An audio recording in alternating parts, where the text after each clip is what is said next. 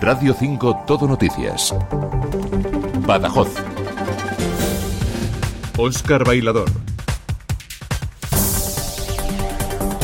Muy buenos días. Durante los próximos 15 minutos, tiempo para repasar la actualidad más cercana, la de los pueblos y ciudades de la provincia de Badajoz, con la que nos levantamos este último día del mes de febrero. Y empezamos, en primer lugar, mirando al cielo para saber si el abrigo va a ser nuestro mejor aliado durante la jornada. Llamamos a la Agencia Estatal de Meteorología. Javier Andrés, muy buenos días. Buenos días. Durante esta mañana en la provincia de Badajoz tendremos cielo poco nuboso, aumentando la nubosidad con intervalos nubosos en la segunda mitad del día. Hoy las temperaturas se mantienen sin cambios o suben ligeramente. Se espera hoy una máxima de 18 grados en Mérida, 17 en Badajoz, 16 en Almendralejo en la comarca de Tierra de Barros, 16 también en Zafra en Talarrubias en la comarca de la Siberia, en Don Benito y Villanueva de la Serena en la comarca de las Vegas Altas, 15 en Castora en la comarca de la Serena, 14 en Fregenal de la Sierra en la comarca de la Sierra Suroeste y 14 también en Llerena, en la comarca de la Campiña Sur. El viento será de componente suroeste y oeste, flojo, tendiendo a noroeste y aumentando de intensidad por la tarde. Es una información de la Agencia Estatal de Meteorología. Empezamos en Don Benito, donde el Grupo Municipal del PSOE ha anunciado que presentarán una moción de censura conjunta contra la actual alcaldesa María Fernanda Sánchez. Álvaro García, buenos días. Buenos días. Los socialistas piden el apoyo del Grupo Popular a raíz de los hechos acontecidos en el pleno del pasado lunes. Manuel Gómez Parejo, vicesecretario general del PSOE Don Benitense. Vamos a proponer al Grupo Municipal del Partido Popular del Ayuntamiento de Don Benito una moción conjunta, una moción de censura conjunta para eh, terminar con el mandato de la alcaldesa, con el mandato de María Fernanda Sánchez. Una moción que desde el Grupo Popular ya han desestimado que vayan a apoyar porque entienden que no es el momento para presentarla. Recordamos que en la actualidad el equipo de gobierno está formado por los siete concejales de siempre Don Benito con el apoyo del Grupo Popular con cinco representantes frente a los nueve delegados conseguidos por el PSOE. Preguntada por estos hechos, la presidenta de la Junta y del PP extremeño, María Guardiola, ha calificado de lamentable la actitud de la alcaldesa en ese pleno. Señala que la primera edil no pertenece a su formación y que tampoco ha cometido ningún delito. La presidenta regional dice que solo responde por los suyos. Creo que no estamos hablando hasta el momento mm, y donde yo sé de ningún delito. Yo lo único que digo es que me parece una actitud mm, lamentable que los representantes políticos y públicos no debemos tener jamás por respeto a la ciudadanía y no tengo nada más que decir. Si estuviera en mis filas yo sé lo que yo haría, pero es que esa persona no pertenece a mi partido político, por tanto, oye, ya sabrá la imagen que quiere dar a sus vecinos.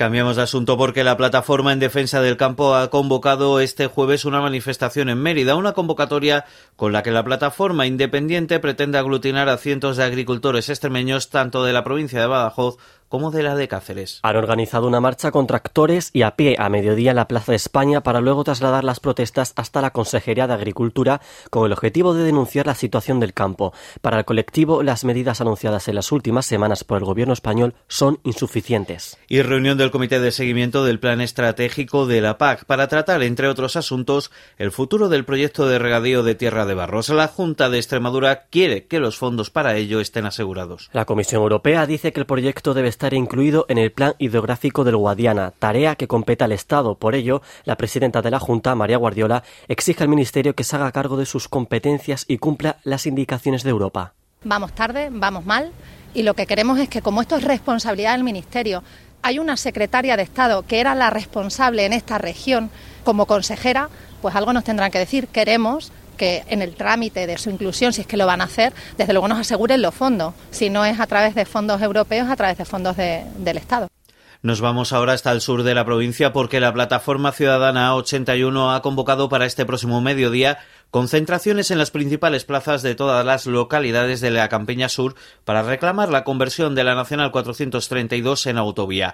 Y lo hacen tras el último accidente mortal que tuvo lugar ayer en esta vía. Fue a la altura de Azuaga donde falleció un hombre de 50 años tras chocar frontalmente el coche que conducía contra un camión.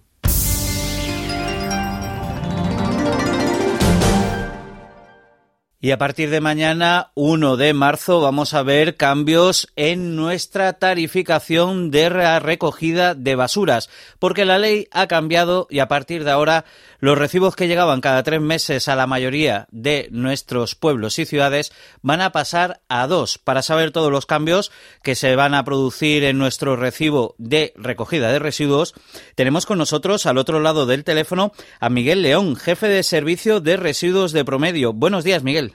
Muy buenos días, Oscar, y muchas gracias por contar con nosotros. Hay algo que van a ver la mayoría de los pacenses, es que ese recibo que recibían sobre el 10 de abril, 15 de abril, ahora lo van a recibir el 10 y el 15, sobre el 10-15, pero de marzo. ¿Por qué se cambia este periodo? Y también, también va, vamos a ver que, que va a subir un poco. ¿Por qué? ¿Por qué se ven todos estos cambios este año 2024?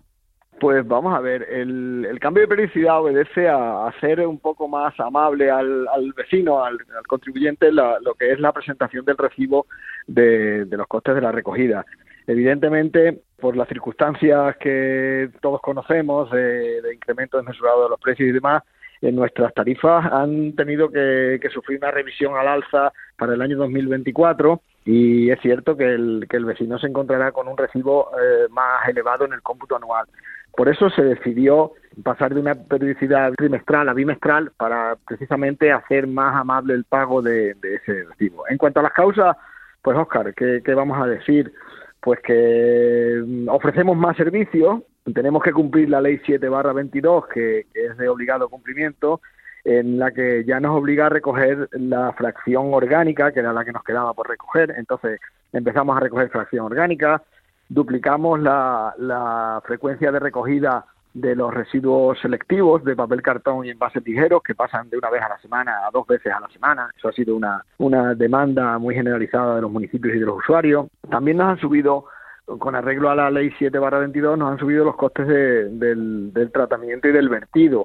Evidentemente, en, unos, en un, algunos en un más 250%, con lo cual eh, son cuestiones que hay que introducir en la, en la tarifa y evidentemente los costes generales del servicio, lo que es el coste de recogida, los carburantes, los, los, repuestos, el mantenimiento, todo lo que es la compra de camiones, eh, los costes sociales y la revalorización de, la mano de obra, de los precios de mano de obra, porque los trabajadores tienen derecho a mejoras salariales y mejores condiciones, pues todo ello ha llevado a que irremediablemente hayamos tenido que introducir todos estos incrementos eh, dentro de la tarifa provincial. Porque la gente lo que va a ver es, me están poniendo un, un contenedor más, el orgánico marrón, que precisamente empieza la recogida y todo el servicio mañana, 1 de marzo, pero no es solo por eso, no es solo por ese contenedor. No, evidentemente no es solo por eso. La, disposición de la recogida orgánica, que va a ser gradual en todos los municipios, no va a ser única a partir del 1 de marzo, va a ser gradual, una implantación gradual en los 105 municipios que gestionamos, pues es un, criterio más o un parámetro más de los que ha influido en la subida. Evidentemente no es el único. Es una, una cuestión más que unido a la duplicación de la recogida selectiva, al incremento de costes, sobre todo es que nosotros eh, generamos una, una tarifa en 2023 y anteriores con arreglo a unos costes que provenían del año 2017 y ya hemos tenido que hacer una revisión de esos costes porque irremediablemente ha subido. ¿no? claro, está claro. Pero Miguel, lo que se va a preguntar todo el mundo, ¿cuánto me va a venir en el, en el, recibo? ¿Cuánto me va a venir de más? Sí, el recibo va, el recibo pasa de, de 88 euros al año a 132 euros al año, ¿de acuerdo?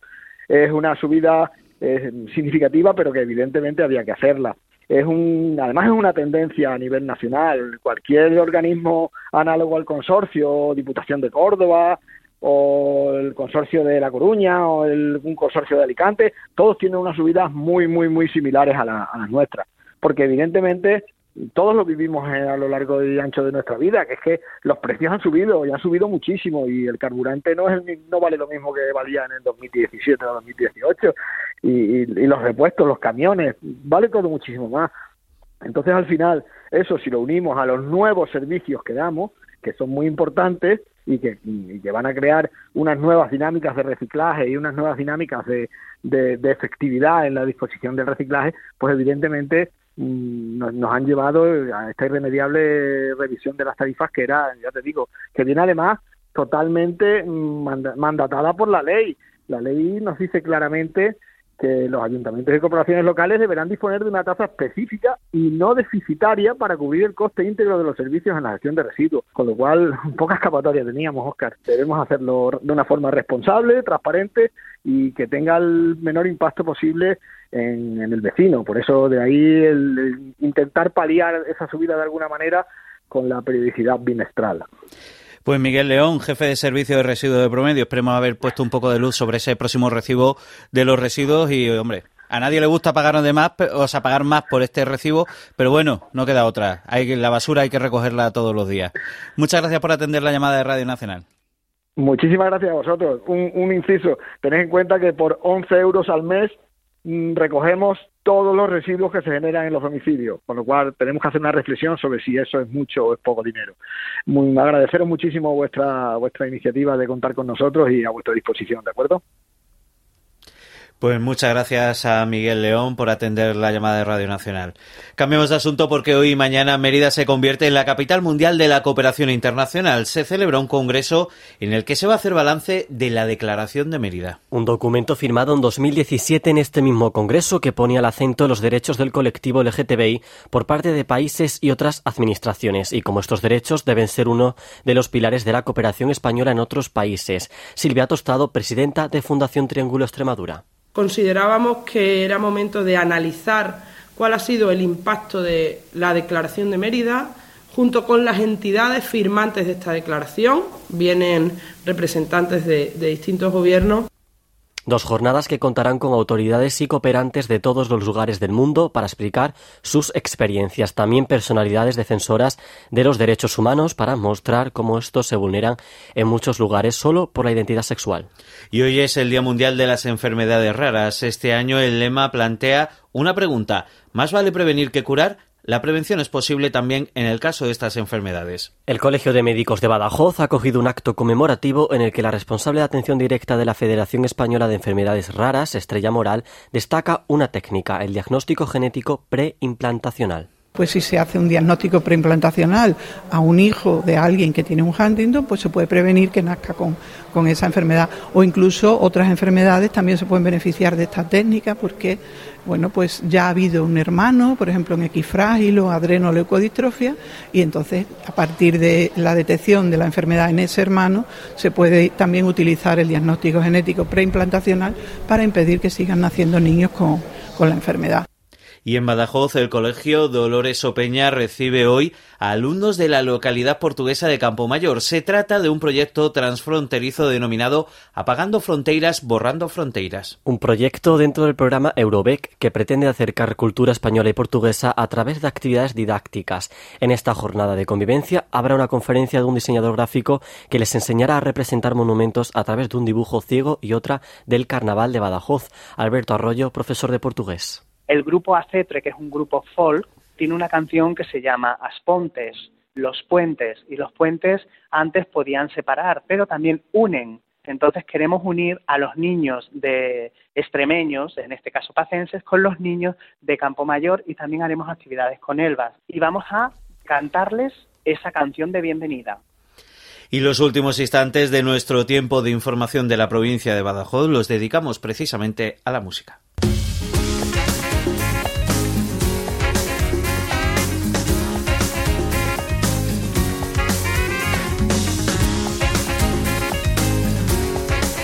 Si les hablamos de José Manuel Díez, que actúa esta noche en Mérida, seguro que pocos sabrán de quién les hablamos. Pero si les decimos que este es el nombre real del poeta y músico Duende José Le, seguro que le reconocen, un artista multidisciplinar que tocará sus temas más destacados en un recital que dará, que dará en el Jazz Bar de la capital autonómica, concierto que dará comienzo a las nueve y media de la noche. Hacemos el humor salvajemente música de fondo, ¿de qué tamaño? No estamos locos. Probamos infusiones deliciosas, saltamos con zapatos en la cama. Con la música de Duende José le nos vamos. La actualidad de Extremadura sigue en este mismo dial en boletines horarios y a partir de la 1 y 10 de la tarde. Disfruten del jueves que tenemos por delante. Reinventarse, lo saben nuestras manos, nuestra boca y será lo que tenga que ser, lo que tenga que ver, con ver más claro. Y vendrán a querernos comprar, a querernos vender, nos llevan caro